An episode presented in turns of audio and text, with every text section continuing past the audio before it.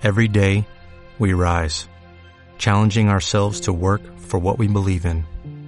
At U.S. Border Patrol, protecting our borders is more than a job, it's a calling. Agents answer the call, working together to keep our country and communities safe. If you are ready for a new mission, join U.S. Border Patrol and go beyond. Learn more at cbp.gov/careers.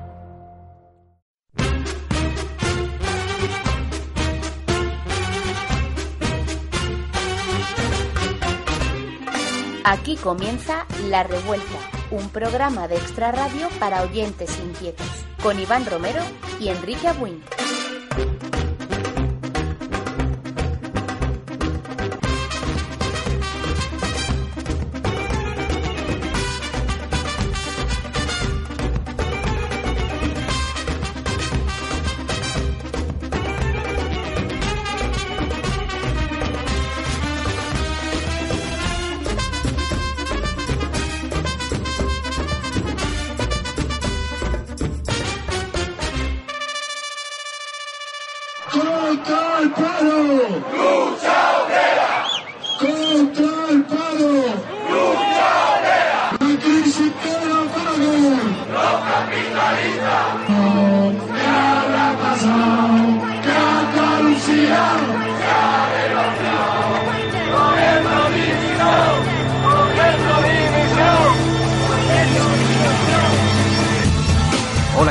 Bienvenido una semana más a La Revuelta, el programa de Onda Maracena Radio, en el que pretendemos entender lo que pasa a nuestro alrededor poniendo el micro en las calles, en los barrios y en la boca de aquellos que están dispuestos a darnos una versión diferente de los hechos. Y los hechos no dejan lugar a dudas. Ayer en las calles de Madrid se llenaron hasta los topes de ciudadanos que anduvieron bajo un mismo lema de techo, trabajo y dignidad.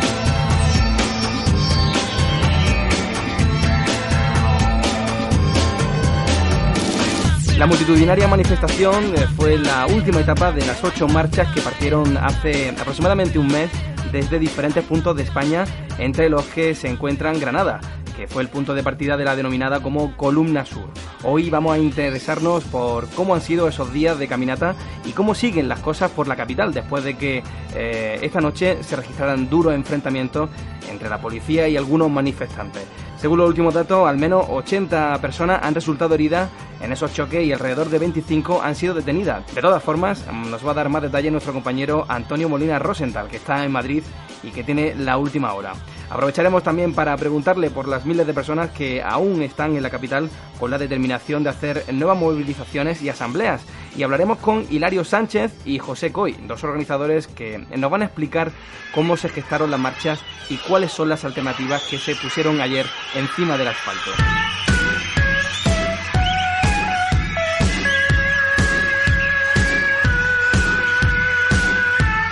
Asfalto de Madrid a las covas de San Miguel, donde este jueves tuvo lugar un desalojo repentino de sus cuatro, de sus ocho cuevas por parte de la policía local y nacional, tras varios años de litigios. Estaremos con Marisa Dávila. Marisa Dávila nos explicará cómo fue esa operación policial, qué medidas se van a adoptar en esos desalojos después de haber quedado en la calle y sin alternativas. Eso será justo antes del segundo bloque del programa dedicado hoy a la solidaridad, que a veces se manifiesta de formas variopintas como un libro de cuentos infantiles o un programa hospitalario basado en videojuegos. Todo eso y mucho más en una revuelta que comenzamos al ritmo de MGMT. Esto es Kids.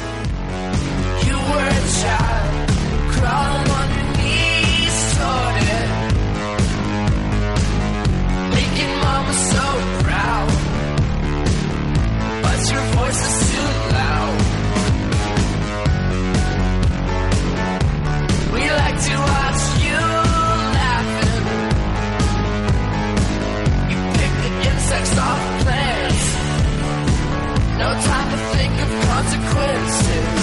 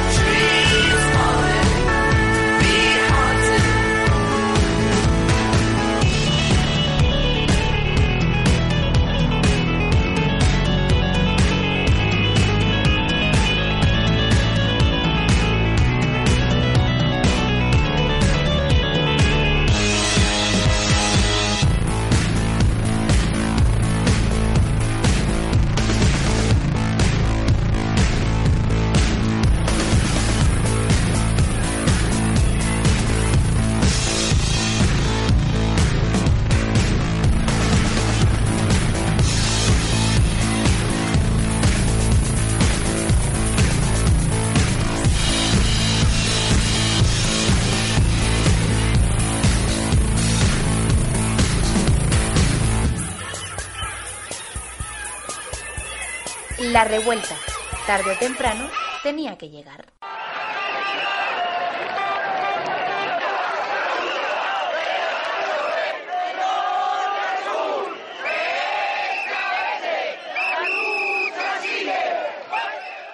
mi vida ya, está casi terminada. Eh, aquí en la marcha he cumplido 74 años, pero pienso mucho en la gente que viene después. Uno de los motivos por, por los que lucho es reconquistar todos todo aquello, aquellos derechos y todas aquellas libertades que nos están negando.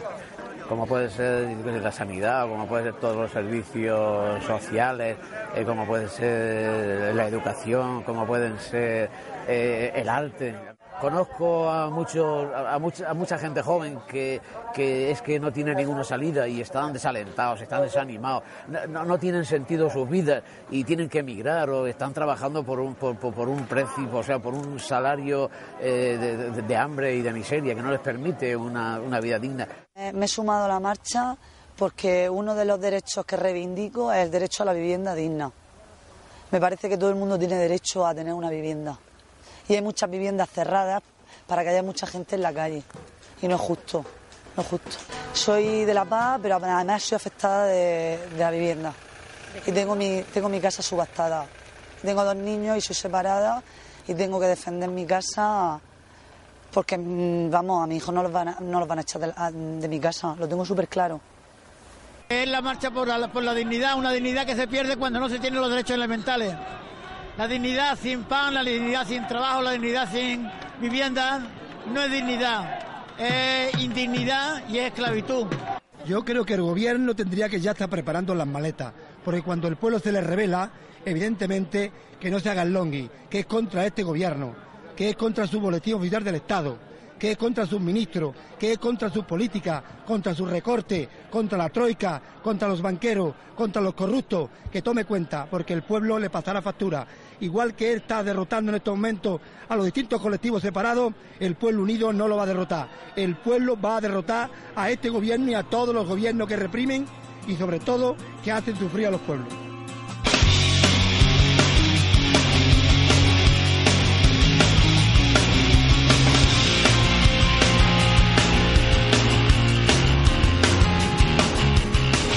Escuchábamos los testimonios de ciudadanos anónimos que han acudido a esa manifestación de las marchas de la dignidad, entre ellos Diego Cañamero y Sánchez Gordillo, que ponen el acento en los 6 millones de parados y las decenas de miles de personas que han sufrido un desahucio o, o los recortes sociales. Sin perder ni un minuto más, vamos directamente con esa conexión en directo con Madrid, desde donde nos escucha ya Antonio Molina Rosenthal. Compañero, buenos días. Buenos días, compañeros. ¿Dónde te encuentras exactamente, Antonio? Estamos ahora mismo delante del museo, hoy se llama Reina Sofía, pronto se llamará Presidente Manuel España.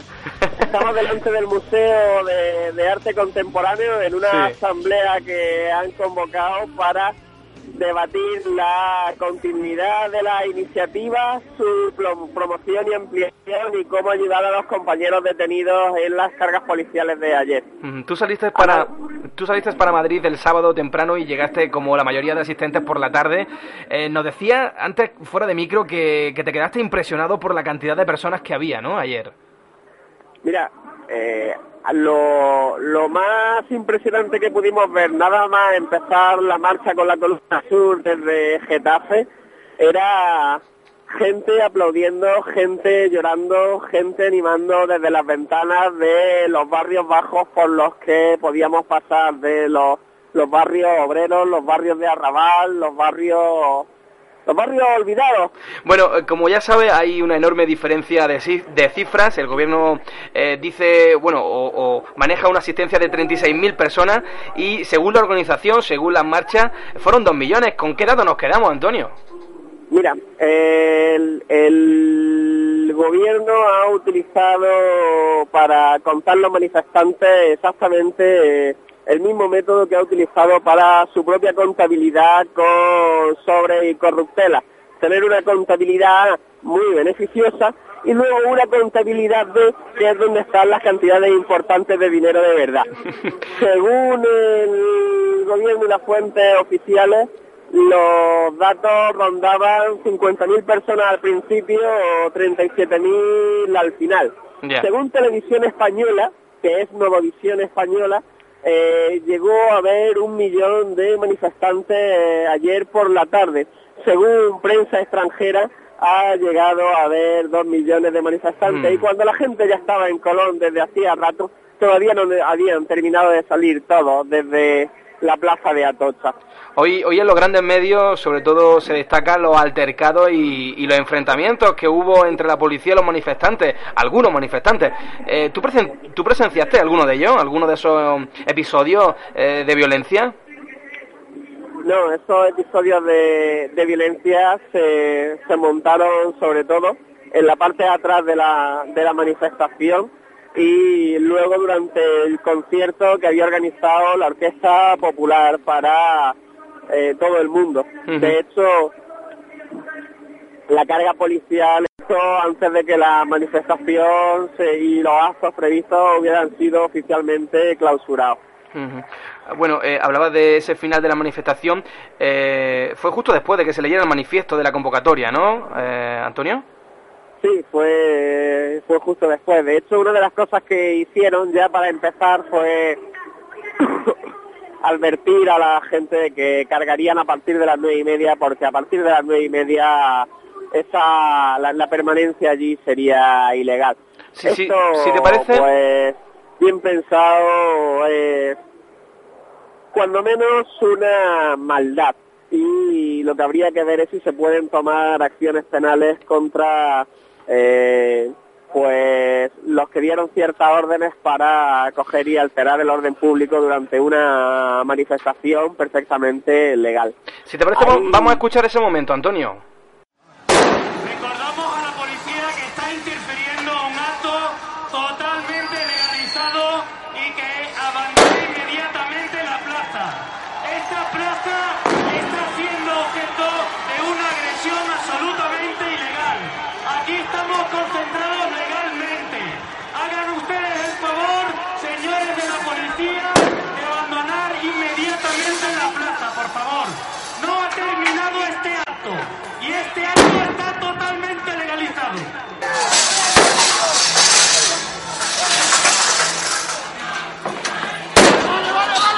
Esto fue aproximadamente a las ocho y media de la tarde. Relatan algunas fuentes como un fotógrafo herido que, que no se que no se habían visto cargas tan contundentes desde el 15M.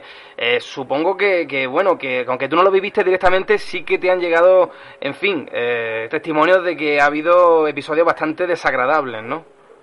Sí, ha habido eh, situaciones bastante desagradables.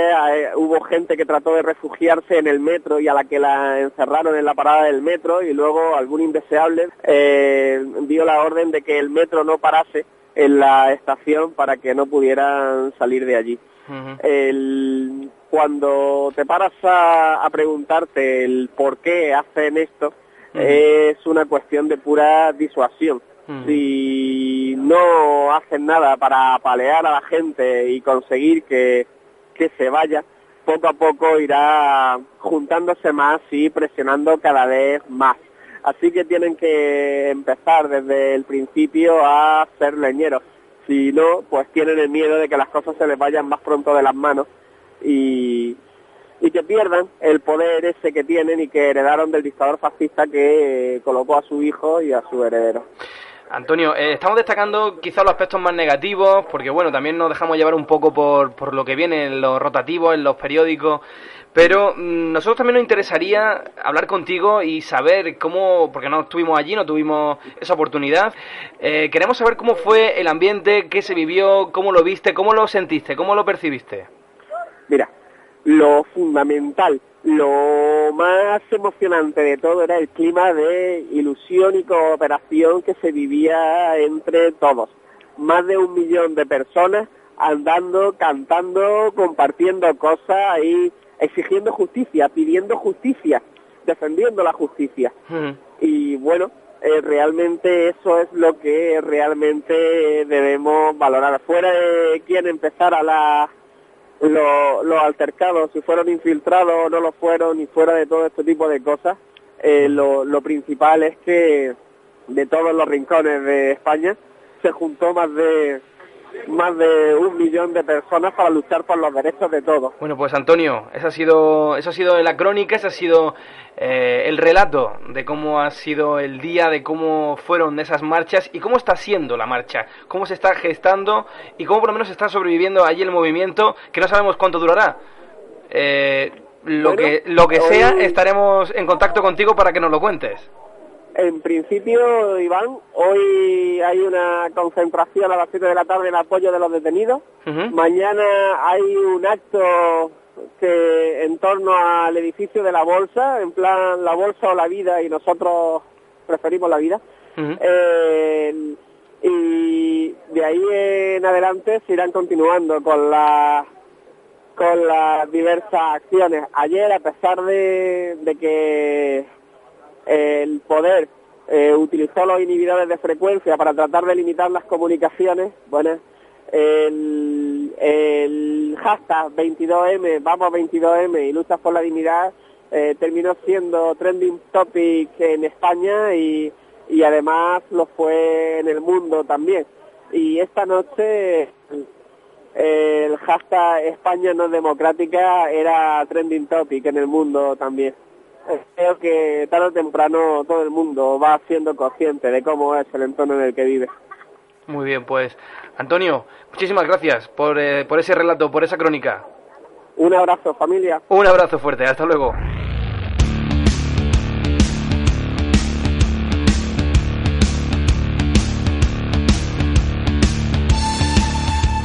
Con detenimiento todo lo que tiene que ver con la marcha de la dignidad, eh, tenemos ya al teléfono desde Madrid a José Coy. José es un reconocido activista murciano que ha estado desde el primer momento en esta iniciativa. José, buenas tardes. Hola, buenas tardes. ¿Cómo surgió la idea de hacer esta protesta y sobre todo de quién surgió esta idea? Bueno, la idea siempre son ideas colectivas. ¿eh? El, nos juntemos diversas personas afectadas por la, por la hipoteca y la crisis, Hay diversos colectivos que están ahora mismo eh, en los últimos años articulando resistencias contra la política del gobierno. Entre ellos, bueno, pues estaba el Frente Cívico, el Sindicato Andaluz de Trabajadores, y bueno, pues nos planteamos la posibilidad de hacer una marcha a Madrid en contra del paro, la precariedad, en contra también de la represión, concretamente la ley Mordaza, esta que se ha planteado el gobierno. Y bueno, pues iniciamos un proceso de, de actos y de reuniones con diversos colectivos, diversos territorios, y de ahí pues consensuamos una fecha, y bueno, pues nunca esperábamos que íbamos a tener tanta repercusión. Entonces, eh, ¿quién, quién se ha unido a, a esa, a esa marcha? Aparte de esas eh, organizaciones que ya han mencionado, eh, ¿están los partidos políticos? ¿Están los sindicatos? ¿O ¿Qué apoyo habéis tenido de ellos?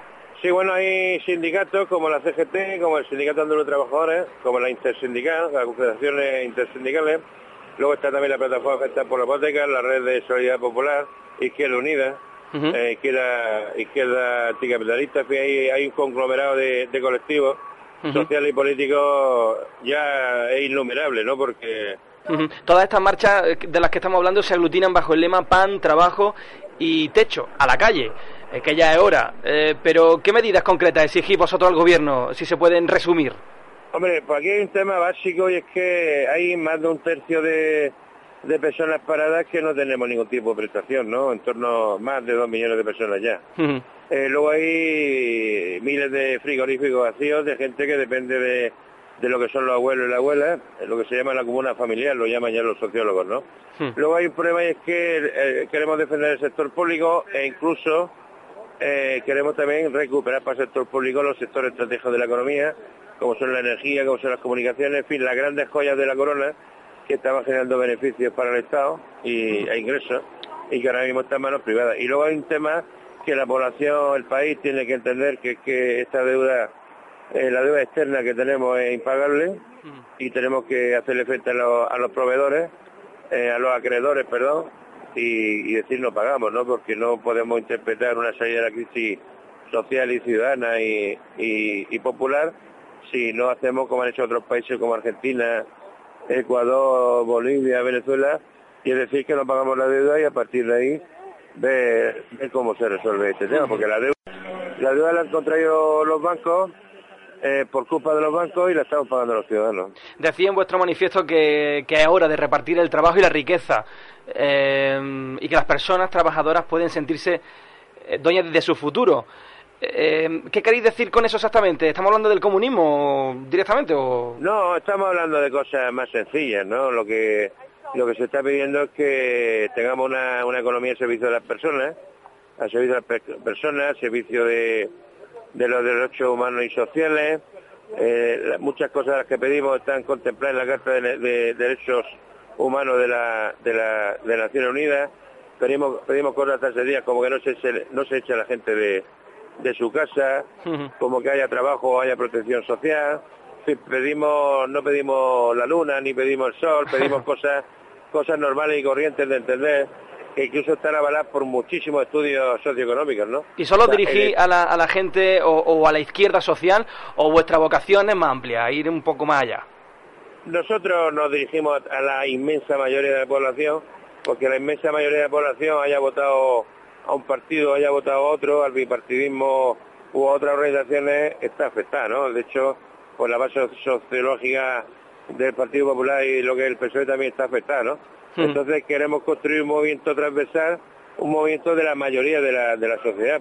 Y lo que pedimos es que la economía esté al servicio de, la- de, la- de las personas, de los pueblos, de las comarcas, ni más ni menos. Por ejemplo, si este país se apoyara proyectos de si este país hubiera financiación, pues habría trabajo. Pero el problema está que el dinero que se le ha dado a la banca, se, la, se le ha dado a la banca para cuadrar sus agujeros, que por cierto todo el mundo sabe que son muchos, y para tapar su y para cuadrar sus cuentas, ¿no? Bueno, Pepe Coy, organizador de la Marcha de la Dignidad, eh, te dejamos que sabemos que tienes una, una asamblea en breve, así que nada, Sí, te decimos... eh, enseguidita, enseguida Ense- tenemos la asamblea, pero vamos, que no soy eh, soy uno de los organizadores aquí. Bueno, uno de los organizadores, Efectivamente. Esto empezó muy poca gente, pero somos muchísima gente. Vale, bueno, pues muchísimas gracias por, por habernos, por haber puesto con tus palabras a este programa en, a estos oyentes en antecedente, a nosotros, a la revuelta. Un saludo desde, bien, a vosotros. un saludo desde Granada. Venga, a vosotros. Hasta luego, adiós.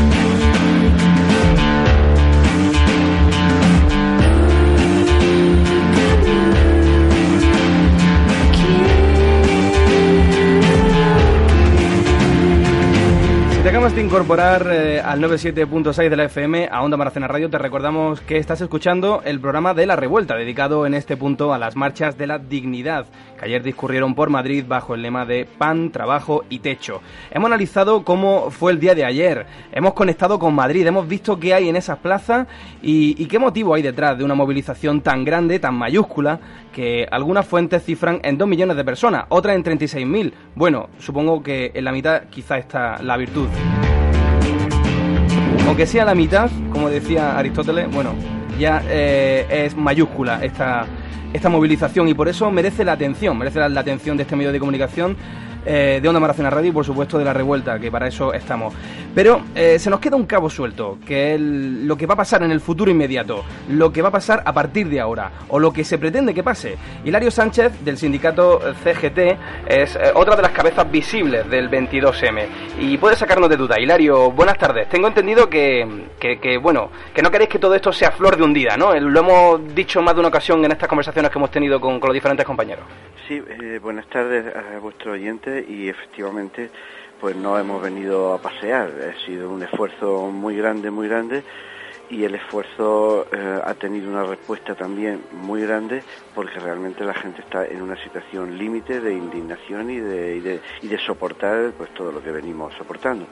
Entonces, pues evidentemente, a pesar de que desde los medios mayoritarios, de los medios de- de- del régimen, pues se, cree- se quiere pretender que ahora lo que de- debe de haber son noticias sobre sucesos, en realidad lo que se está haciendo, lo que está haciendo todas las marchas, toda la gente, todos los colectivos y organizaciones, es preparándose para debatir eh, qué cosas se van a proponer a la sociedad después de este empoderamiento del pueblo que ha habido en, la, en, el día de ayer, quieran o no quieran, o traten de silenciarlo.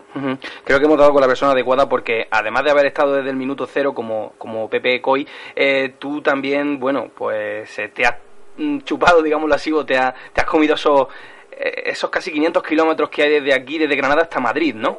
Efectivamente, nosotros salimos el 28 de febrero de Granada y éramos pues 10 o 12 personas, después se fueron sumando en las diferentes etapas, pero los que hemos estado todos los días y, hemos hecho todos los kilómetros, pues somos unos 10 o 12 granadinos que, bueno, y un sevillano y, y, dos malagueños. Porque ha sido la única, ¿no? La única columna que ha salido de Andalucía. Efectivamente, nosotros, de a pie ha sido la única que ha salido y que lo ha hecho todas las etapas a pie, porque luego nuestros compañeros, pues otros lo han hecho a partir del día 16, eh, que hicieron una etapa hasta el Muradier y después de eh, en Villa Cañas pues volvieron a otras cinco etapas. Pero nosotros hemos sido un, número de granadinos, de gente de estos desahucios, de parado, algún compañero de CNT y de SAT y yo mismo de CGT, los que hemos hecho todos los itinerarios a pie.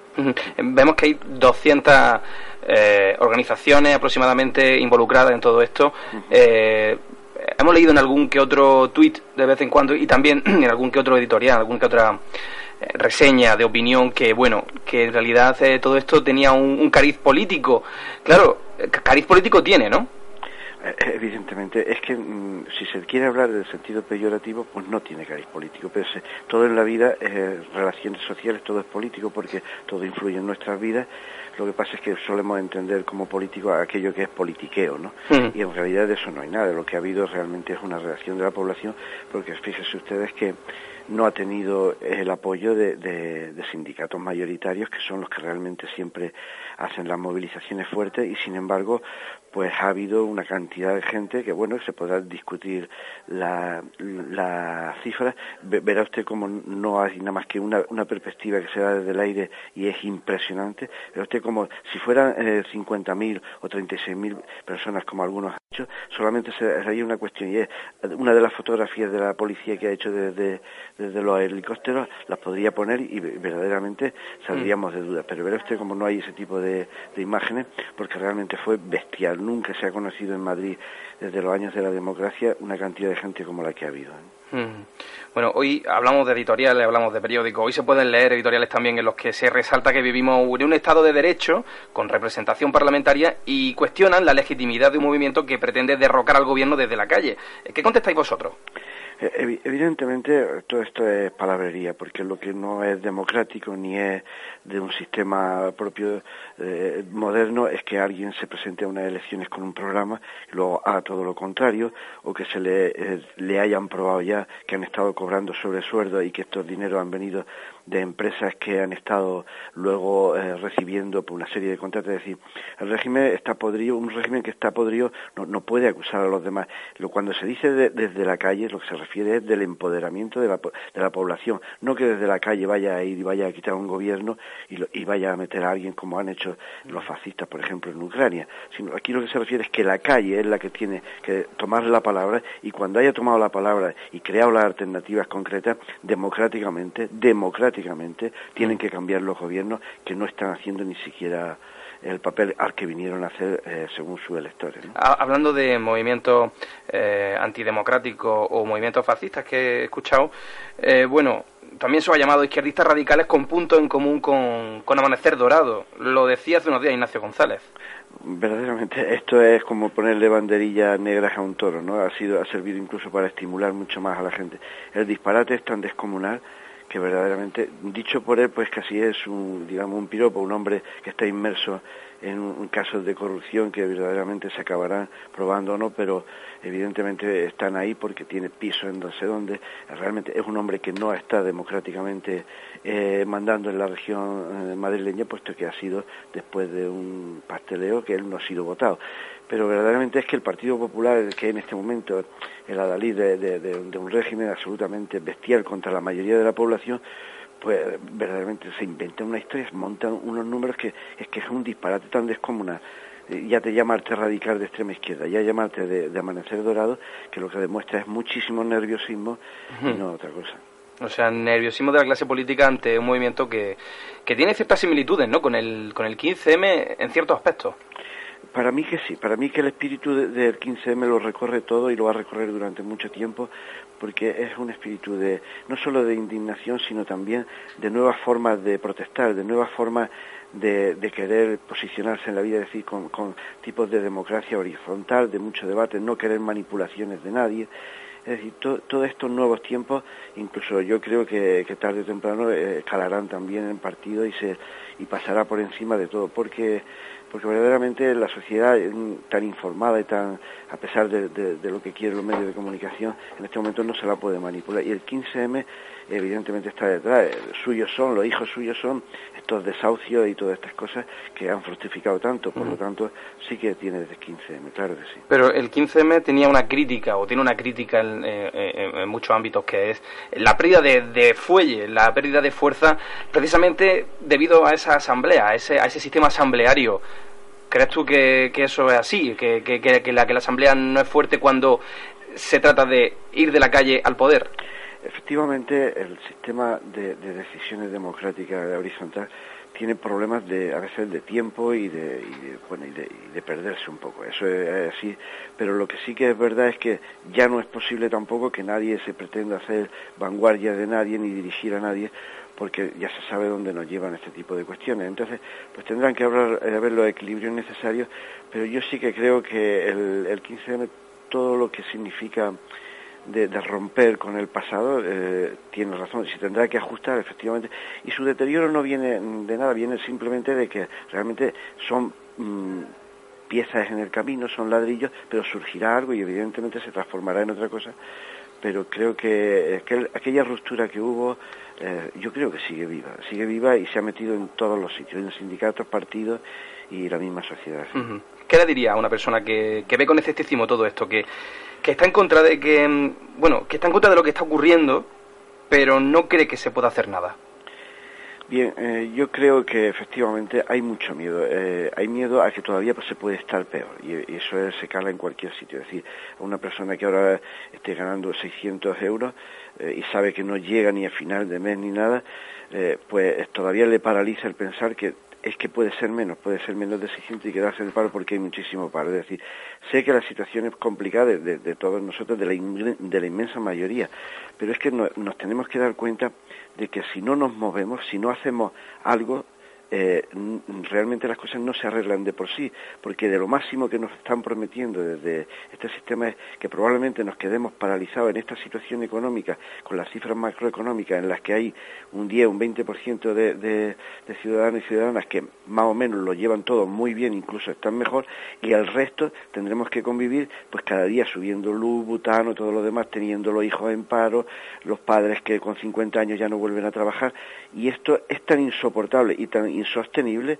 que tenemos que hacer algo. Yo no digo que nadie se tire al monte, pero sí que evidentemente que tenemos que organizarnos para crear una nueva forma de, hacer las cosas en las que unos no tengan tanto que hasta les sobre y otros realmente no lo pasen tan mal. Esa es la cuestión, que tenemos que hacerlo sí o sí, que no cabe quedarse quieto para que pase el tiempo y escampe. Pues con tus palabras, con las palabras de eh, Hilario Sánchez, ponemos punto y seguido en este recorrido transversal que hemos hecho sobre el 22M. Te agradecemos tu enfoque panorámico y, ya sabes que tienes las puertas abiertas de, la radio, de la revuelta. Ahora nos quedamos con, un revulsivo musical, con los madrileños Niños Mutantes y precisamente hablamos de ello, del miedo. Es así se titula esta canción. El miedo, el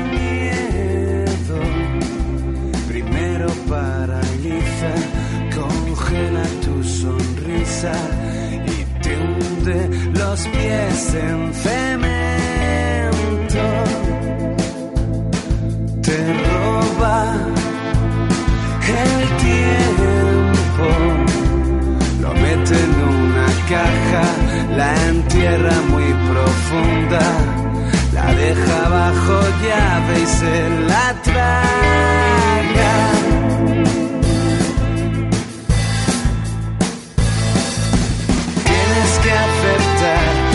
Será siempre un cobarde.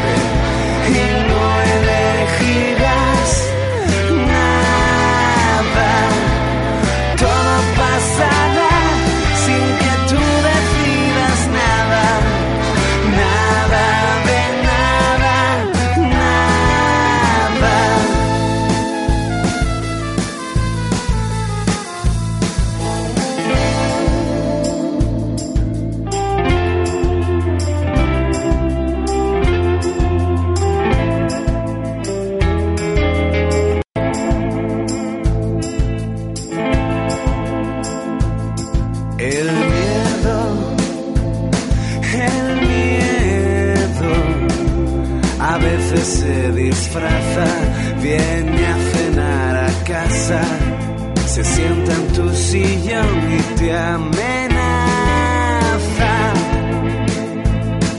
te cuenta un cuento que siempre acaba triste, te cuenta lo que fuiste, no tiene compasión y te lo clava.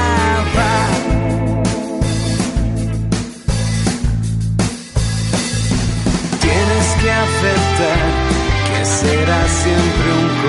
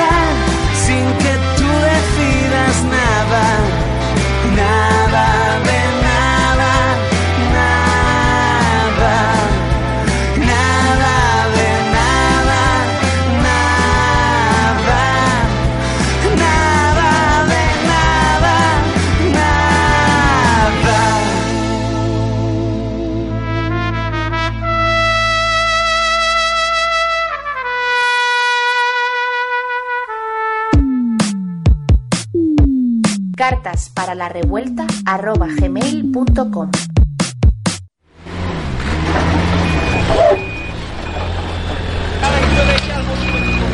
Excavadoras que vienen y que van cargadas de tierra para sellar las cuevas del cerro de San Miguel Alto. Es la última medida que ha tomado el Ayuntamiento de Granada para hacer valer su posición en un conflicto vecinal que lleva en pie desde 2005, cuando el consistorio granadino avisó de que tenía intención de ordenar urbanísticamente esta zona del Sacromonte.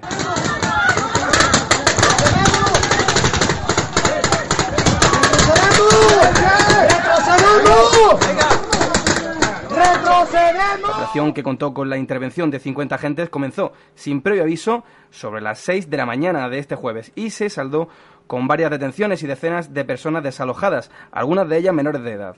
En cuanto, a lo- en cuanto nos enteramos de lo que estaba ocurriendo allí en el Sacromonte, pues fuimos hasta San Miguel Alto con nuestra grabadora y tratamos de hacer nuestro trabajo, pero cuando llegamos se nos dijo que no podíamos pasar, que, que no podíamos cruzar el perímetro de seguridad de 500 metros que había alrededor de aquella zona. Y aún así pudimos hablar con varios afectados de ese, de ese desalojo de las cuevas de, de San Miguel. Esto fue lo que, lo que nos contaron. Soy Manuel, vengo de Sevilla y llevo tres meses viviendo en las cuevas de San Miguel Alto. Pues me he levantado y había un, un policía por todos lados, había más de 50 policías en toda la montaña y eh, estaban derrumbando cuevas. No había ambiente de que la gente supiera realmente que iban a venir a desalojar hoy. Si hubiese sabido la gente de verdad que hubiesen venido a derrumbar cuevas, hubiesen sacado sus enseres de, de dentro. Todo muy sin dar información, un poco tenso, todo... La violencia, tío, no lleva a ningún lado. o sea. Los de la, ni los de la muralla, ni los de allá arriba, ni aquí abajo. Entrar no te dejan entrar. Además, usted lo está viendo. Cuevas de San Miguel 92. No me dejan. Para dejar, eh, si he sacado al perro para darle una vuelta, para ir a trabajar, y cuando he llegado ya estaba esto cortado y no me han dejado guardarlo. Y he tenido que llamar al trabajo para decir que no podía trabajar. Me han dicho que llame o que haga lo que quiera, que hasta que no acabe el desalojo no puedo entrar a mi casa. Así, así. Todo eso sí, mira. Nosotros también lo, lo han tapado y no puedo entrar. Yo tengo animales y no puedo entrar a echarle de comer. Noticias, no hemos tenido noticias. juzgado ni nada. No, no, no. Hay noticias de que han detenido a, a- a tres personas, ¿no? Sí, esta mañana habían detenido a tres personas. Sí. ¿Sabéis quiénes son? ¿Sabéis...? Yo conozco a uno, tengo conocimiento de uno que se llama Ibrahima. Sí, pero luego lo han dejado. Sí. Y estamos, aquí ustedes esperando a ver si... Claro, eh, claro, porque incluso hay gente que vive dentro y no la dejan pasar, no dejan pasar ni a las cuevas. Nosotros queremos acceder, lo tienen todo bloqueado, no se puede, porque es una montaña entera, no se puede acceder a la zona ni para ver ni para nada. Entonces estamos esperando para que nos dejen ver qué pasa. De contra la democracia, eso para mí parece un poco, un poco muy, muy América del Sur. Venimos eh, por, por San Cecilio y fuimos por San Miguel, nos hemos venido a una vereda y nos hemos encontrado aquí a este señor. ¿Cómo se llama usted? Ahí yo soy el Billy de Sacramonte. El Billy de Sacramonte. Ya, bueno. Y hoy me ha dicho, cuando he llegado, que le he dicho buenos días, me ha dicho que no son buenos días para usted. Sí, vale, no es un buen día para mí porque cuando hay una represión como eso muy cerca de mí y, y, y en general, eso no puedo ser. Porque, porque uh, esa gente de, de, de, ayuntamiento no acercarse un poco con la gente que ocupan ahí cuevas para, para restaurar las cuevas y para vivir aquí y para dejar su dinero aquí en el barrio. Y en el... Usted, usted eh, tiene aquí una cueva también, pero esta vez no le ha tocado el desalojo. Oh, vale, ese, todo tiene que hacer con, con, nosotros también, con todo el mundo que tiene una cueva, porque mm. una vida en la cueva. ¿Usted, ¿Usted de dónde viene? Yo soy austriaco. ¿Austriaco? Austriaco. ¿Y llevan Granada? 11 años. 11 años. 11 años en la cueva. 11 años y aquí asentado en una cuevecita justo al lado de, de San Miguel. Sí, un poco abajo. ¿Le han venido ahí alguna vez a decirle que se tiene que ir? Si vale. Muchas gracias para el tiempo, yo me voy. Sí. ¿Qué puedo hacer? Sí. Pero usted, usted, dice que esto no pasa en otros países europeos. Ah, no tan, no tan fácil o rápido que haces la ejecutiva aquí. Sí, no. Hay mucho más, mucho más preguntas y qué o qué podemos hacer. Estas son un poco de como una, una roba. Sí, no dan alternativas, ¿no? Alternativas, solo las alternativas es otra vez acercarse un poco y hablar junto y porque la gente no, no, no va para trabajar junto un poco. Bueno, pues ahí teníamos ese ciudadano austriaco que ha definido con pocas palabras el sentimiento de muchos habitantes a los que se les ha sido arrebatada su cuevas, eh, que por ser cuevas no dejan de ser hogar. Eh, en general, el ayuntamiento no tiene argumentos para echarlos, pues la zona está limpia y en condiciones de ser habitada. Eso es lo que dicen ellos. Para contrastar sus opiniones, escuchamos la versión de la concejal de urbanismo, Isabel Nieto, que nos ha atendido para, bueno, darnos su explicación. Ahí la tenemos. Mm, Recuerdan ustedes que esto ya se hizo, se intentó hacer hace un tiempo y como no se pudo, pues se solicitó autorización judicial, de manera que lo que se ha hecho hoy ha sido con autorización judicial. Y es más, la, las autorizaciones judiciales vienen con un plazo. Y como vienen de cada autorización de cada cueva ha ido a un juzgado distinto, han ido viniendo las autorizaciones poco a poco, no todas de golpe, y las primeras autorizaciones vendrían mañana. No se podía esperar porque si no perdíamos el plazo, ¿no? De manera que se ha hecho esta mañana sin incidentes y, se ha procedido a hacer el proyecto que estaba aprobado por esta Junta de Gobierno local. En esta ocasión el, procedimiento no era solo poner una puerta, porque esto ya lo hicimos en años anteriores y la puerta la echaron abajo y volvieron a entrar. De manera que en esta ocasión lo que se ha hecho es aportar tierras para llenar de tierra, puesto que las, cuevas han sido eh, hechas artificialmente, pues se han vuelto a rellenar de tierra y, y, lo que se ha hecho es, pues lo que decía el proyecto, recuperar la fisonomía de la ladera eh, porque es un paraje protegido, eh, recuperar la inclinación y la fisonomía de la ladera tal y como estaba antes. No hay que dejar claro que en ningún caso estos son casas cuevas. Las casas cuevas están protegidas en Granada. ¿eh? Incluso tenemos un inventario de casas cuevas. Esto no son viviendas, estos son agujeros que se han hecho artificialmente en un, en un terreno y que no son viviendas. No, hay, no es una vivienda en ruina, es un sitio que entraña peligro para las personas y allí no debe de haber personas porque están en riesgo. No se puede construir ni se va a poder construir ahí nunca y además es una zona protegida paisajística, es, es, es una zona de protección arqueológica. Es, eh, ¿A qué viene decir eso? Pese a lo traumático de la medida, el conflicto está lejos de resolverse. Pocas horas después de que se fueran las máquinas, la mayoría de afectados volvieron a retirar la tierra de sus cuevas y empezaron a, reconstruirla. Quieren conservar sus casas y quieren luchar en los tribunales, donde tienen abiertos varios procesos administrativos y también penales. Saludamos en este punto de la revuelta a Marisa Dávila, una de las integrantes del grupo jurídico que asiste a los afectados. Marisa, buenos días. Hola, buenos días, Iván. Vosotros eh, aseguráis que lo que ocurrió el pasado jueves eh, fue un atropello de los derechos fundamentales. Mm, ¿De qué derecho estamos hablando? Hombre, sobre todo del, artículo, del derecho reconocido en el artículo 18.2 de la Constitución española, que habla de la inviolabilidad del domicilio y reconocido también en otras normas internacionales y avalado por mucha jurisprudencia. Y eso sería porque, bueno, por, por, por, por, esa forma de entrar, porque, bueno, sabemos que, que hay, una, hay una serie de licitaciones o de, o de, o de órdenes judiciales que dejan a, al ayuntamiento actuar. Entonces, ¿quién Eh, sería el culpable? ¿El ayuntamiento? Sí, ¿Los sí. jueces? Y perdona, Iván, de repente se me... ¿Iván? Sí, yo te oigo. Ah, tú me oyes, es que No, a ti te, te oímos, un poco, un poco regular. Un poco regular, sí. Un poco regular. Vamos a ver. Hay como un ruido, sí. Sí. No se acaba de ir, ¿no? Pues, pero vamos, creo que no... No afecta luego a... No, yo ¿No? pienso que no, que nos escuchamos bien. Bueno, bueno, pues vamos a ver. En definitiva, de lo que se trata es que mm, frente a la idea de que está, que acaba de verter las manifestaciones de la concejala, de que esto no son viviendas. Una cosa es una vivienda según la- los criterios que puede determinar la legislación administrativa o la legislación nacional, y otra cosa es el concepto de domicilio. Sí. ¿Entienden? Estas cuevas es el domicilio de muchas de, de estas personas que viven ahí. Algunas de ellas llevan empadronadas muchísimos años, ¿vale? En primer lugar. En segundo lugar, eh, la actuación que se realizó el otro día, la base de esta actuación, proviene de una declaración de ruina física inminente. La primera vez que se declaró la ruina física inminente fue en el 2006. Para mí me resulta eh, curioso, sobre todo porque estamos hablando de algo inminente, de algo que se declara urgente, que exige unas condiciones determinadas. Es evidente que después de siete u ocho años estas cuevas no se han derruido, que se, se mantienen en perfecto estado de seguridad, como acreditamos con diferentes informes.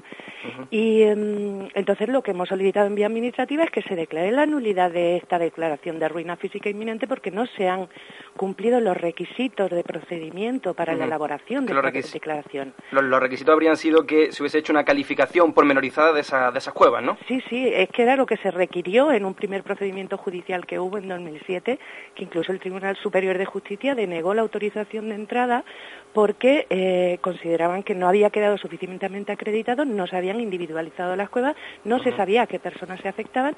En este caso, reabren en el 2010 el procedimiento de declaración ruina física inminente, en principio, como para cubrir las deficiencias que había tenido el anterior, y lo que hacen es elaborar unos informes técnicos que están en la base de, la- de declaración de la ruina física inminente, que realmente lo que hace es copiar exactamente igual lo que dice una cueva a otra, sin haber entrado en ninguna de estas. En ningún detalle. Eh, bueno, quizás era- sería bueno contextualizar para, para bueno, oyentes que a lo mejor no están muy enterados de todo esto, que bueno, eh, fue por 2005 cuando el ayuntamiento empezó a, a mover todos estos trámites y en 2007 el Tribunal Superior de Justicia de Andalucía echó para atrás esa actuación por crear una situación de indefensión. O sea que tú dices que se ha vuelto a hacer lo mismo. Se ha vuelto a hacer exactamente lo mismo. Han intentado hacerlo de otra manera, pero no se ha hecho bien. Si se hubiera hecho realmente bien, eh, hubieran entrado los informes técnicos para eso. Está el, el Consejo Consultivo de Andalucía que dijo que para elaborar una- un buen informe técnico en el procedimiento de ruina, el ayuntamiento tiene que solicitar la autorización judicial de entrada si el, si el habitante no permite la entrada para que se haga un informe técnico como es necesario. ¿Entiende? ¿Por qué pide la autorización judicial de entrada para proceder al desalojo y no la pide para que entren los técnicos municipales para real- realmente valorar el estado de la, de Sí. la vivienda? A mí, a mí lo que no se me ha quedado muy claro después de oír a, a- la señora Nieto es si realmente eh, se tenían todas las autorizaciones judiciales para hacer lo que hicieron. Pues mira, Realmente no te lo puedo decir porque eh, no- conocimiento, nosotros tenemos conocimiento de dos procedimientos en donde se ha solicitado la autorización de entrada. Como ella ha dicho, ha caído cada uno, cada una de las cuevas que están afectadas por esta orden de desalojo, ha caído en un juzgado distinto. Algunos de ellos ni siquiera han notificado a los afectados eh, que la existencia de ese procedimiento ha recaído el auto judicial y ni siquiera se ha notificado la existencia de ese auto. A lo mejor es posible que existan autos anteriores a los que nosotros tenemos conocimiento que a lo mejor caducaban en el plazo concedido por la autorización judicial para que se procediera voluntariamente al desalojo. Pero es que en los que nosotros tenemos caso, Ujú. todavía el plazo concedido de un mes para que se procediera voluntariamente al desalojo no cumplía hasta el 11 de abril. O sea que estaría... Y, en el- y todavía estábamos en plazo, Mm. en los que nosotros tenemos conocimiento, estamos en plazo del recurso de apelación, de solicitar las medidas que consideremos Ujú. pertinentes, y en ello estamos. Bueno, sabemos que tú fuiste una de las primeras en llegar a, a San Miguel. Creo que, que la policía no te dejó pasar a ti tampoco. No, no me dejó y ya recurriremos y plantearemos la- las actuaciones que consideremos necesarias porque estando como estoy reconocida como su asesora legal, su asesora jurídica en algunos procedimientos, en la solicitud, un montón de cosas, en un montón de cosas, tanto administrativas como judiciales, y sin embargo no se me permitió la entrada. Y se no sabe- se me permitió asesorar a, a mi defendido. Ya, y, y eso es ilegal. Eso es ilegal, claro. ¿Se sabe algo de los tres detenidos? De- había dos inmigrantes, sabemos, subsaharianos. Pues Sa- mira- ¿Sabemos si han pasado a disposición judicial? Si se sabe algo de ello? Eh, pues en principio las primeras noticias que estuvimos es que sí que los habían soltado a todos, pero ayer me llamaron que por lo visto hay uno que no aparece, están intentando conseguir, porque por lo visto se lo llevaron a Madrid y esto lo está llevando otra compañera en Madrid Ujú. y ahora mismo no tengo noticias de uno de ellos Ya. O sea que podría estar en un centro de internamiento. en un CIE, ¿no? Sí. Famoso CIE, por, por precisamente por... Y además, Por no ser hablando de esto, sí. permíteme que te haga una- un comentario que me Por resulta supuesto, sí. de lo más aberrante, que son cosas que te vas enterando poco a poco, y es que solamente se les permitió, ya te digo que empezaron, empezaron a las seis y media o algo así de la mañana, eh, llegan y te dan diez minutos para recoger tus enseres y te sacan a golpe de porra, pero esos diez minutos se les concedió a los blancos, no a los negros.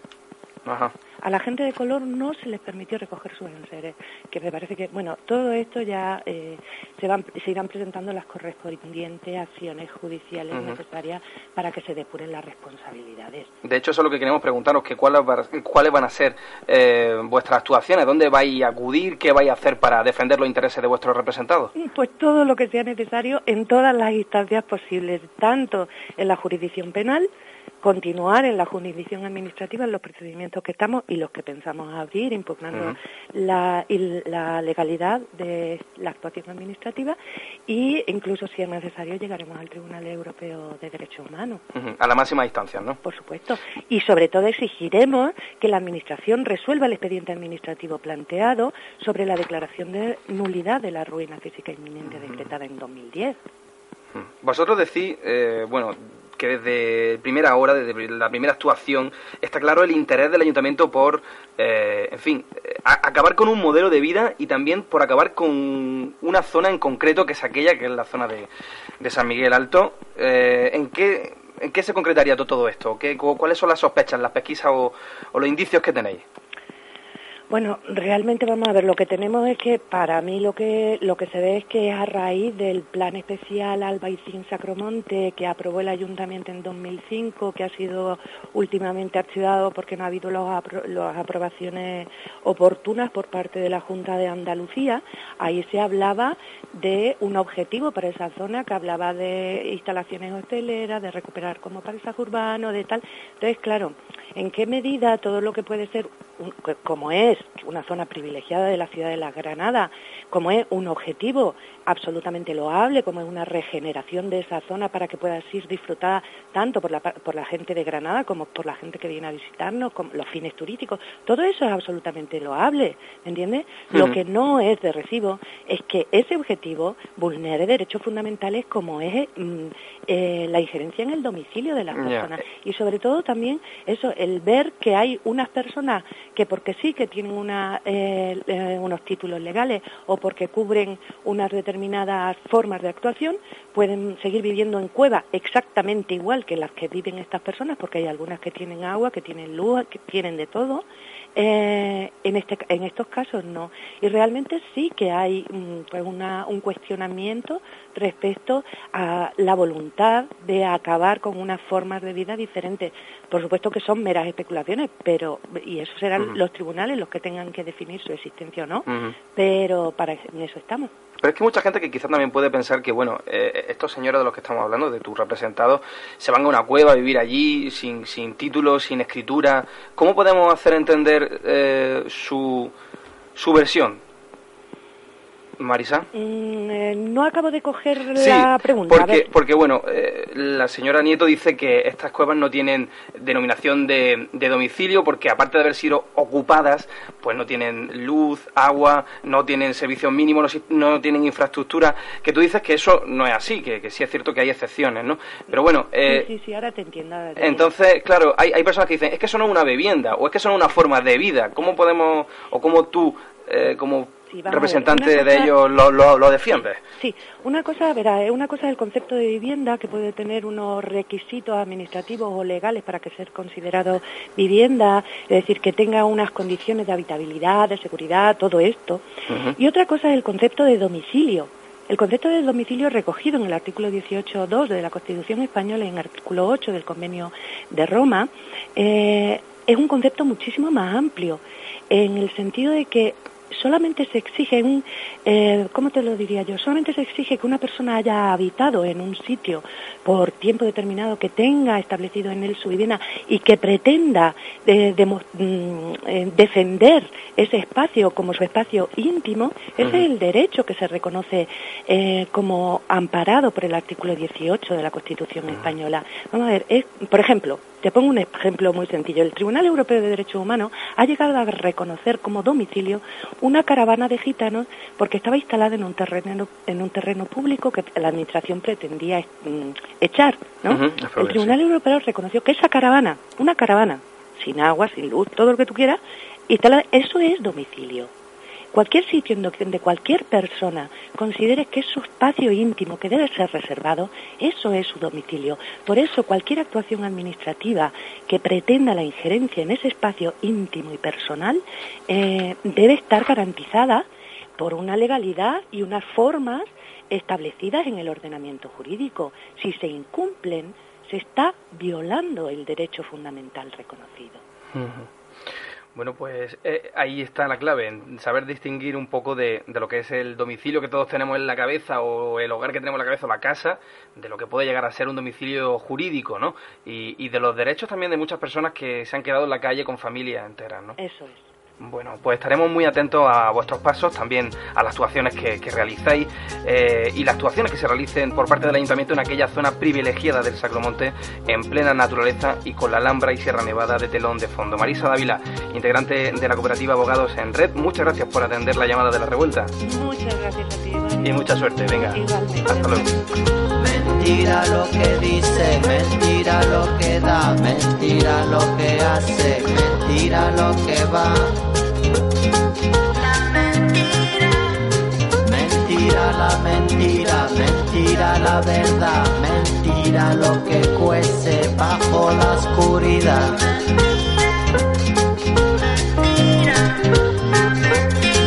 Mentira el amor, mentira el sabor, mentira la que manda, mentira comanda. Mentira la tristeza, cuando empieza, mentira no se va.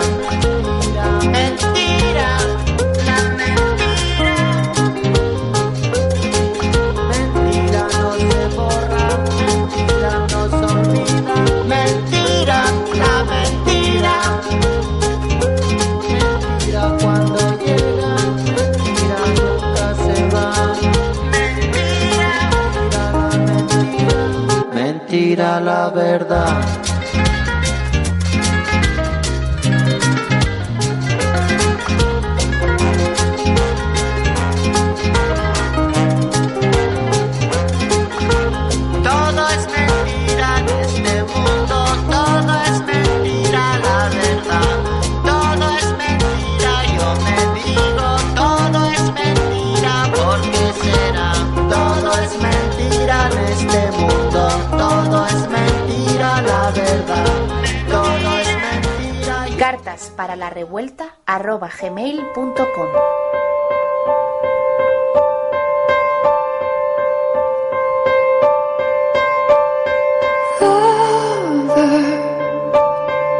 Hay cuentos que se escriben para contener mundos que no cabrían en otro tipo de relato. Cortázar era un maestro de este género. Hay otros cuentos, los que todos conocemos, que sirven para llenar las mentes infantiles de fantasía y que sirven como pretexto a muchos padres para mandar a la cama a los niños. Ahora en la revuelta hablamos de este último tipo de cuentos, pero no para quedarnos dormidos, sino para despertar y abrir bien los ojos a una realidad que se cuela en los grandes noticieros con cuentagotas.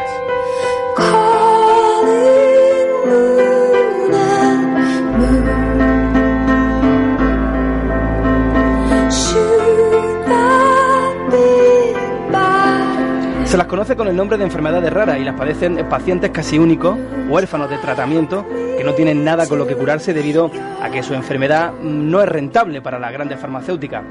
Esto que contamos es dramático, pero lo más duro es que hay enfermos, hay enfermos que son niños, que son pequeños, niños que nacieron condenados a la marginalidad médica, al olvido del sistema sanitario, eh, niños que conoce bien David López. Buenas tardes, David. Hola, muy buenas, Iván. ¿Qué tal? Decimos que tú conoces al menos un, un caso de este tipo. Sí, el caso de, de, Ida- de Daira, que le hemos puesto cara, ¿no? A esta niña de dos años le ha puesto cara a la enfermedad conocida como AME, la atrofia muscular espinal, y es la que me ha enganchado al proyecto que tenemos en marcha. Es solamente una de ellas, ¿no? Es la cara visible, porque esto va para 1.500 niños que la sufren. O sea, la cara visible es Idaira, porque conocí la enfermedad a través de su ojo, a través de ella, pero lo que estamos haciendo va para, para, la- para que se investigue esta enfermedad y se puedan beneficiar justamente el resto de los 1.500 niños y no en el caso concreto de Idaira, que ella sí está condenada a tener un final más dramático, ¿no? Porque está en, en la gravedad máxima, ¿no? Porque hay varios grados. Y a ella le ha tocado el peor de los tres y es el que en el intervalo de los dos primeros años de nacimiento la condena a una muerte segura. Bueno, David López, que es el que estáis escuchando, es un escritor granadino, eh, autor de dos volúmenes que se llaman Alma en sumisión, volumen 1 y volumen 2, una obra literaria de corte erótico con la que ha conseguido convertirse en una de las plumas revelación de estos momentos. Pero bueno, también escribes cuentos infantiles, David, por una causa que es la causa de esta niña, de esta niña, esta niña que se llama Idaira y que sufre, como hemos dicho, una atrofia espinal muscular. Eh, bueno, no eres el único, creo que de- tampoco escribe eh, cuentos, ¿no? Para, para Sí, esta... bueno, te voy a hacer un inciso. Aparte de los dos volúmenes eróticos, tengo también un cuento juven- juvenil, ¿eh? que lo han catalogado como, como novela, pero es cuento juvenil que se llama Filipo. Y de hecho hay dos colegios en Granada que están estudiando el recomendarlo como lectura para el segundo ciclo de la ESO.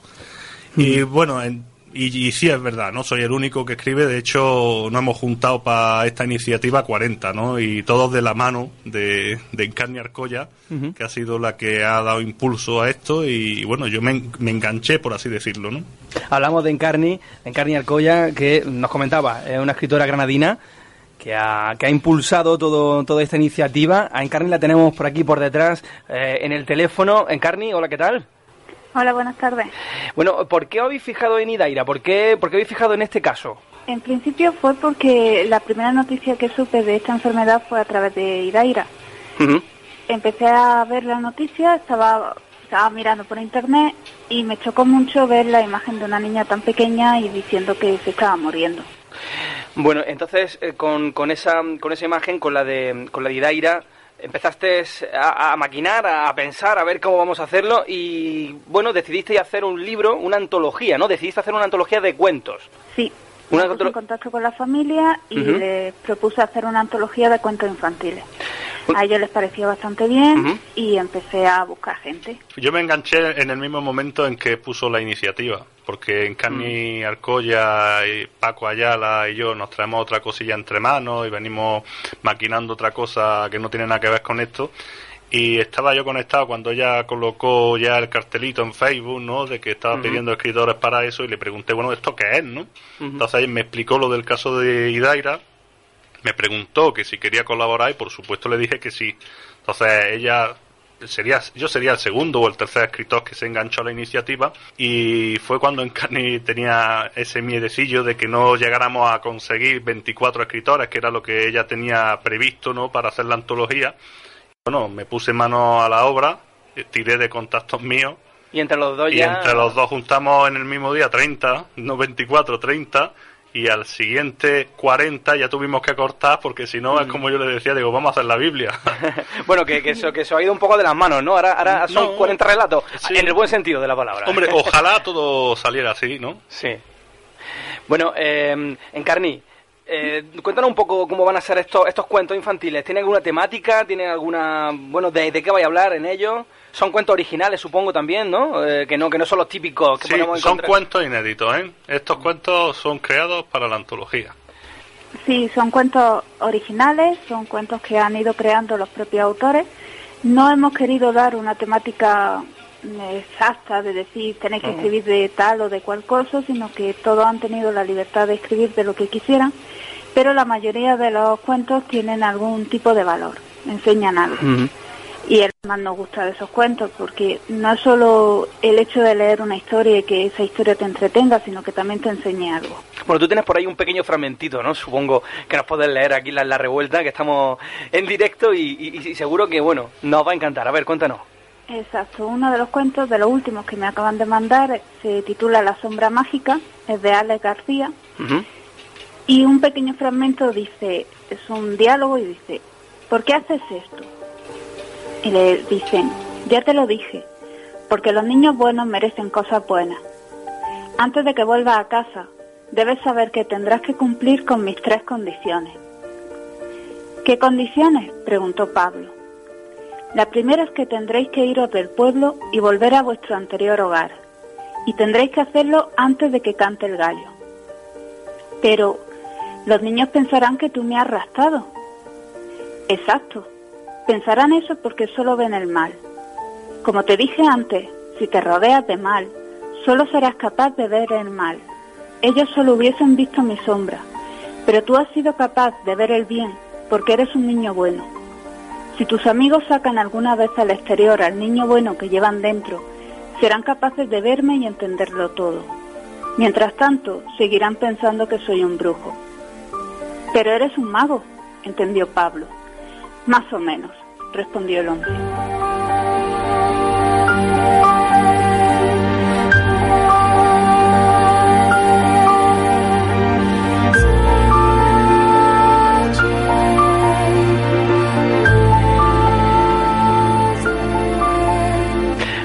Vosotros también sois una especie de magos, magos de, de- de la literatura, porque cada escritor es un mago, un pequeño mago. Eh, David, tú por ejemplo, eh, ¿cómo, ¿cómo ha ido tu, tu cuento? ¿En qué se ha inspirado? Mi cuento va, va a una historia de superación de un niño que se queda impedido. Y bueno, no quiero contar mucho al respecto porque a lo mejor lo deformo un poquillo, ¿no? Porque no- yo no me he traído preparado Ujú. nada. Pero va por el estilo de... El mensaje que lleva es que para poder ayudar a los demás hay que empezar la solidaridad por tu propia casa. Por ayudarte a ti mismo. Porque para, para poder ayudar bien a los demás, primero tienes que estar bien tú. Si no, es imposible. Esa es la, la Ese es el mensaje. Luego Sí. ya, pues cada uno cuando lo lea, pues tomará su lectura y yo creo que, que le llegará. Se trata de eso, ¿no? De, de- de llegar a, a las mentes, de llegar a las personas desde otra fórmula, desde otra forma, desde otro estilo.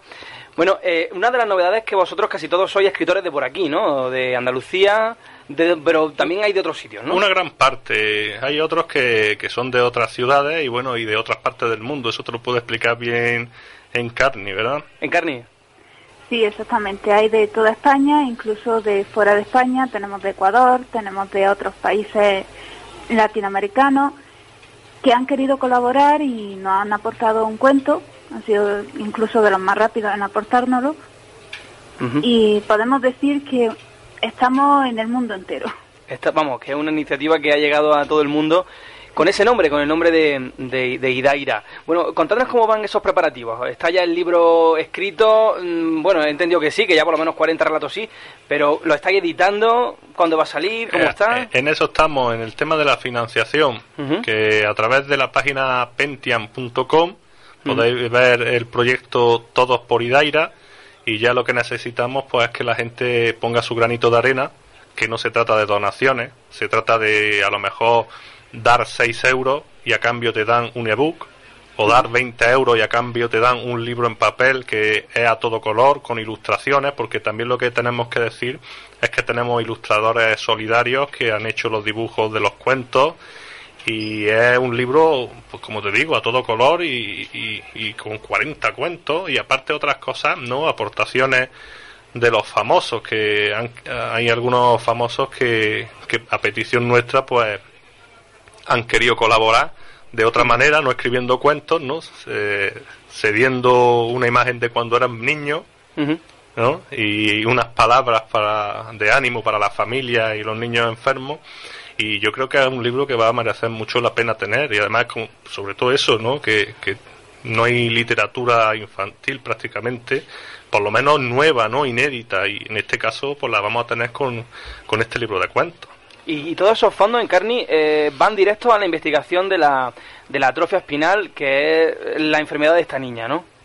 Sí, todos los beneficios que se obtengan tanto de la venta como ahora mismo de la financiación del libro para sacarlo eh, irán para ese propio libro, pero después todo lo que se logre conseguir de esa venta de los libros va a ir a la investigación. Los padres de Idaira no quieren el dinero porque ellos saben que, que tarde o temprano pues tiene su fecha de caducidad, pero sí quieren poder aportar ese granito de arena al resto de niños que puedan venir en el futuro. O sea que para Idaira ya es demasiado tarde. Sí. Bueno, siendo, siendo la revuelta un programa como el que es, eh, siempre hay una pregunta incómoda, siempre hay alguna algún- algo que tenemos que preguntar casi por obligación. Eh, eh, ¿Os lleváis algún dinero vosotros, Encarni? No. Nosotros no queremos el dinero. De hecho, muchos de nosotros hemos colaborado para financiar el libro. Nos corresponden unos beneficios y la totalidad de los autores no quieren esos beneficios que nos corresponden. Y no de solo hecho, es- los pensamos y no- donar. Y no solo eso, hay que decir también que el propio portal pentian.com que hace de editorial no se va a llevar los beneficios de la edición. O sea, es un proyecto totalmente solidario. 100%, ¿no? Bueno, y, y- y qué pensáis? ¿Qué le contestáis aquellos que opinan que, que no corresponde a los ciudadanos financiar estos proyectos con la solidaridad, eh, que, que este tipo de acciones supone asumir en cierta manera eh, una situación como esta, una situación como la que viven cientos de personas, miles, miles de personas eh, que no tienen acceso a, a un tratamiento? Hombre, yo te puedo decir, eh, perdona Encarni, espero que me lo permita. Eh, yo te puedo decir eh, desde mi punto de vista una cosa, y es que si no hacemos cosas de este tipo, no despertamos conciencia. No llamamos la atención a esos políticos que tenemos que parece que solo se escuchan a ellos mismos y, y esto si, es que si por unos por otros no, no nos ayudamos, pues esto radica en que mañana a lo mejor tú tienes una hija que sale con esa enfermedad, porque eso es una lotería, ¿vale?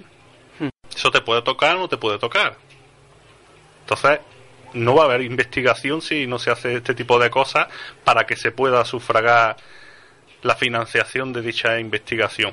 Hombre, nosotros no pretendemos pagarla toda, porque por unos libros que venda, pero lo que sí vamos a conseguir es, por todos los rincones por los que vayamos, informar sobre esta enfe- enfermedad y poner nuestro granito de arena.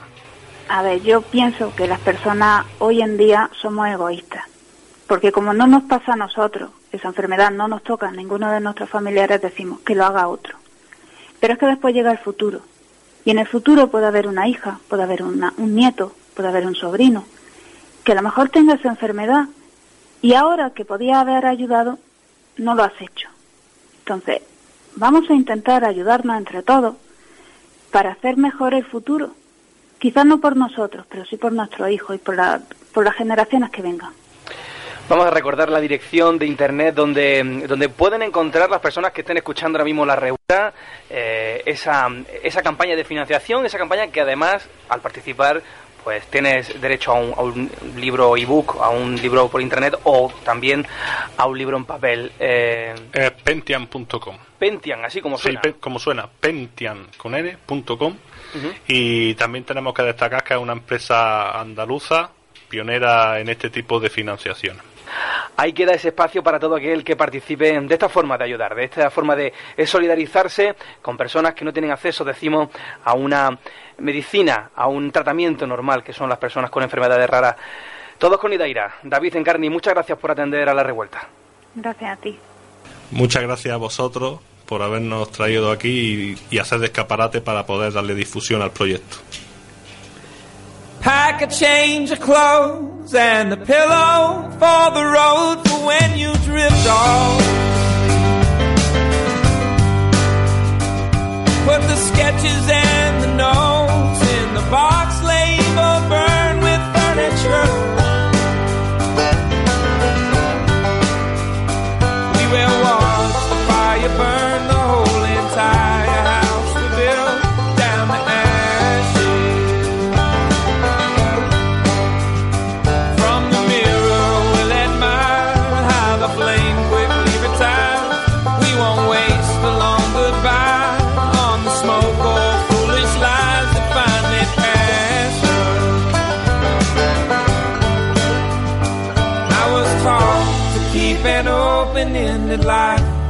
never trap myself in nothing.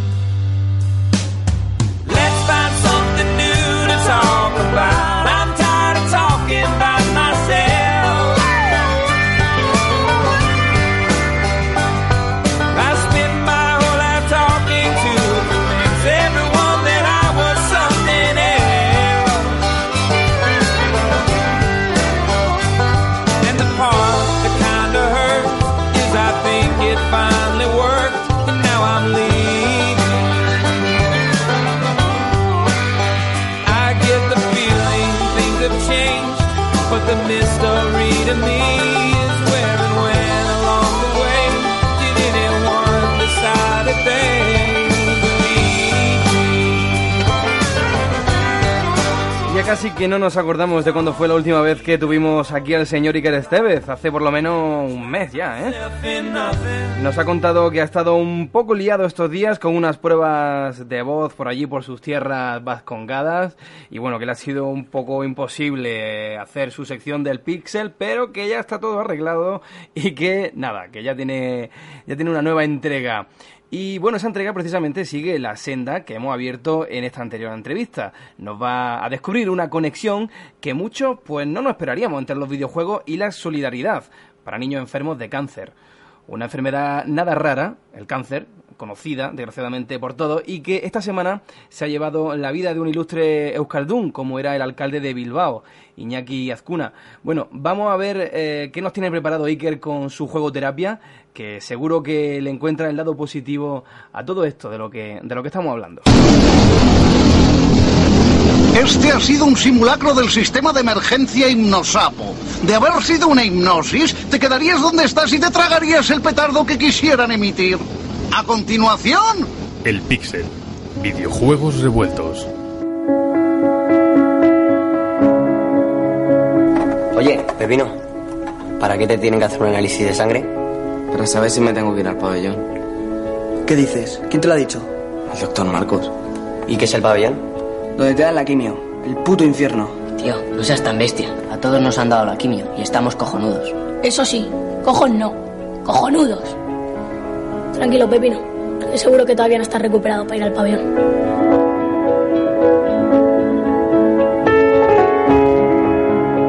En muchas ocasiones, cuando se habla de videojuegos en los medios de comunicación, es para unirlos a conceptos como la violencia, pero ha sido hace muy pocos años cuando se ha empezado a hablar del ocio digital relacionado con el tratamiento de enfermedades.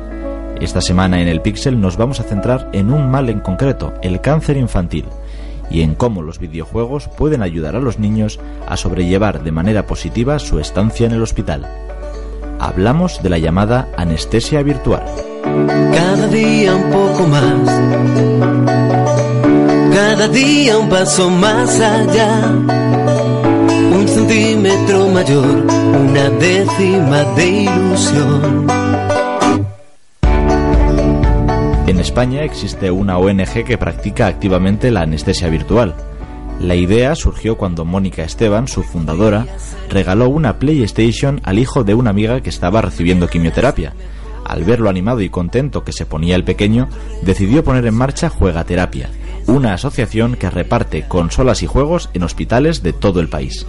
Porque la quimio, jugando, se pasa volando.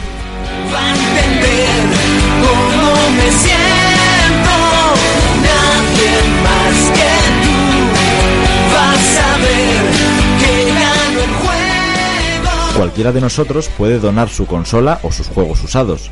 Lo único que hay que hacer es entrar en su página web, juegaterapia.org, y seguir las instrucciones. Enviar las consolas y los juegos no te cuesta nada, cero. Y a cambio podrás dibujar sonrisas en la cara de muchos niños y hacer que afronten su situación con mucho más ánimo. Así lo explica su directora, Valle Sayes. pasan de ser eh, enfermos a evadirse y a ser superhéroes, otros son princesas, otros futbolistas, entonces se reduce eh, incluso la medicación. Hoy conquistaré el Olimpo. Escabullirme por los pasillos. Coger un coche y escaparme. Tocaré la guitarra. Lanzaré rayos de electricidad. Golpear barrines. Pío, pío, pío. Convertirme en un superhéroe. Se pueden enviar todo tipo de consolas, tanto portátiles como de sobremesa.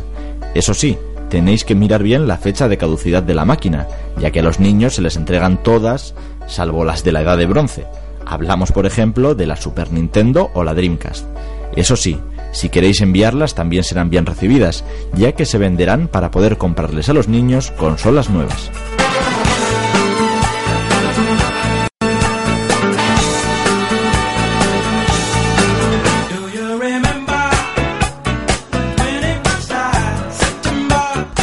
Además de repartir consolas y juegos por los hospitales, Juegaterapia también dedica mucho esfuerzo a construir zonas de recreo al aire libre para los niños, en las azoteas de los centros hospitalarios. Estos espacios, decorados con figuras y juegos, se conocen como el Jardín de Miospi, unos jardines que cuentan con el apoyo del mejor entrenador de fútbol del mundo. He estado dos veces allí en la planta de, de oncología de, de la, de la ciudad universitaria de, La Paz y la verdad que, bueno, yo creo que no hacemos nada, nada extraordinario, sino, bueno, pues acompañarnos un rato, pero principalmente lo que queremos dar ese impulso, ese empujón para que todos los que han colaborado con la generosidad de toda la gente que quiere ayudar, pues le podamos eh, ofrecer esta posibilidad de que nuestros niños tengan un jardín donde jugar. El verano pasado se inauguró el Jardín del Hospital de la Paz de Madrid y ahora está en marcha el proyecto para construir uno igual en el 12 de octubre. Alejandro Sanz, el Gran Wyoming, Diego El Cigala, el futbolista Kaká o el actor Fernando Tejero son algunos de los rostros conocidos que colaboran en este proyecto. Y por supuesto, tú también puedes. Yo he puesto mi semilla en el jardín de mi. Yo también. Yo también he puesto mi semilla en el jardín de mi hospi. Yo también pongo mi semilla para el jardín de mi hospi. Yo también. Yo también he puesto la semilla para el jardín de mi hospi. Yo también planto mi semilla en el jardín del hospi. Yo también he puesto mi semilla en el jardín de mi hospi. Yo también.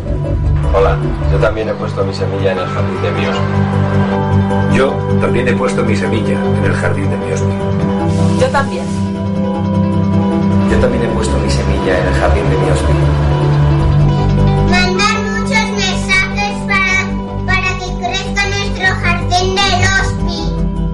Además de la ONG Juegaterapia, desde el sector indie del videojuego se están llevando a cabo proyectos muy interesantes relacionados con el ocio digital y enfermedades como el cáncer o el Alzheimer.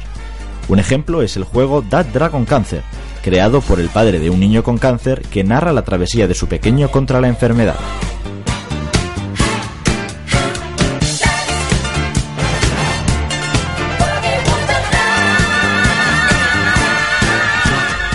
Financiación colectiva o crowdfunding, que dirían los anglosajones, parece ser la única vía para que proyectos como este salgan adelante. No me imagino a grandes empresas del sector desarrollando este tipo de juegos. Al fin y al cabo son empresas, no como Juegaterapia o- o el Real Madrid. Dado que además era una institución que no tiene fines de lucro. El Madrid no es de nadie. El Madrid no es mío. Un dato interesante que hemos conocido esta semana en la Game Developer Conference de San Francisco refleja que la mitad de los jugadores no termina los juegos que compra, y el 60% dependiendo del título. ¿Qué digo yo? Está bien que te compres juegos, pero si perteneces a ese porcentaje de jugadores que no los termina, lo mejor que puedes hacer es donar el juego a una ONG como Juega Terapia, o aportar una parte del dinero que destinas a adquirir esos juegos a financiar proyectos como los antes descritos.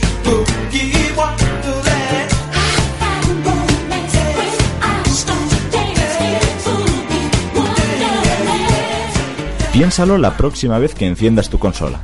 La próxima partida que eches puede ser solidaria. Como jugón, tú también puedes ayudar a muchos niños a afrontar positivamente su enfermedad, ayudar a que lo superen gracias al juego. Porque un niño solo debería preocuparse de una cosa, jugar. Creo que estos chicos son bastante especiales. ¿Por qué tienen cáncer? No porque tengan cáncer, sino porque están superando el cáncer. Nació para la alegría, nunca desprecia una papa, a veces sufre agonía, el alma vende barata, se levanta todos los días, con ganas de ir a la plaza, se le quitan la manía, con el fuego de un cubata, que digan que ya es de día, que muera la madrugada, que sople la última brisa, última hora envenenada, guapa, pensando mil tonterías, buscando la cama gata, una mirada perdida, las pupilas dilatadas, aquí no hay Dios que se ría, maldita la luz temprana, porque uno cuando se lía, le engaña la madrugada, y las nueve sinfonías se escuchan desde la almohada. Y la verdad no le va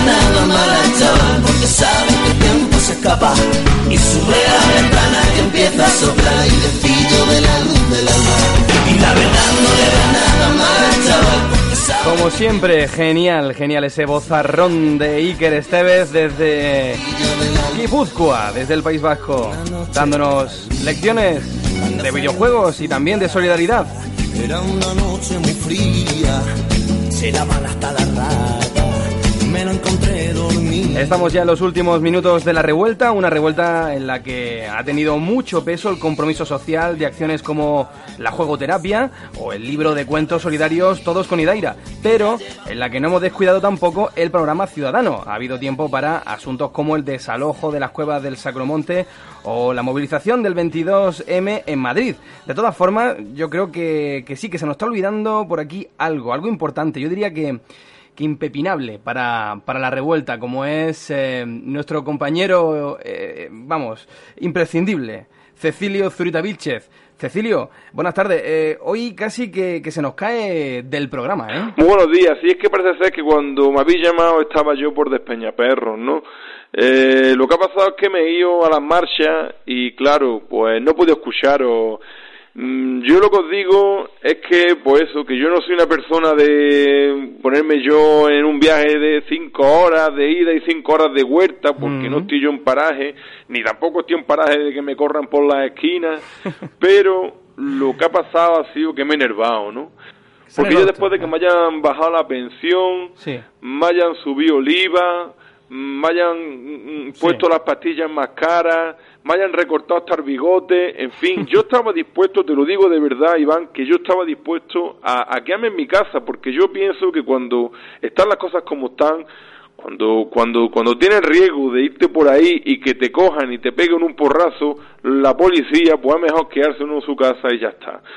Pero es que después de escuchar yo por la televisión a este hombre, a Ignacio González, el presidente de la Comunidad de Madrid, decir que es que esos que iban ahí a Madrid. Son lo mismo que los del amanecer dorado, que los neonazis, pues yo es que he cogido, y he cogido mis bártulos, he cogido mi bocadillo, me he cogido, me he montado en el autobús con las marchas y, ya está, y he estado allí, me he desahogado y, y ya estoy aquí de vuelta, ¿no?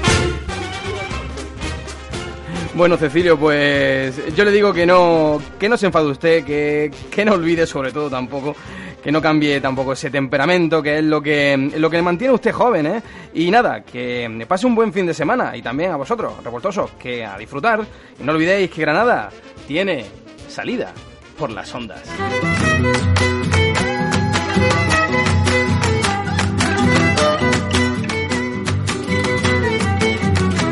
Ya se siente el alboroto, esta vuelta está revuelta, como la cabeza es sacudida. Y parece una locura, con amor y con altura, debe ser refundatorio para todo el auditorio.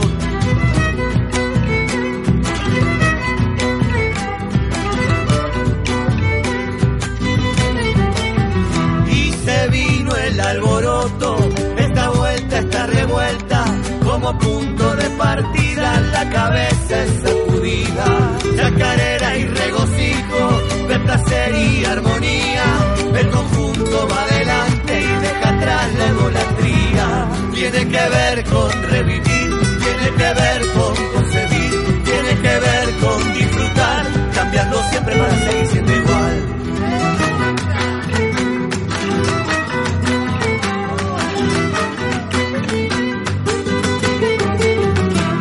reafirmando los conceptos del cariño y la amistad, revolucionando todo lo que se empezó a estancar. Para caridad de nuevo, si que volver a empezar, ser lo que nos pertenece, cambiando siempre para seguir siendo igual.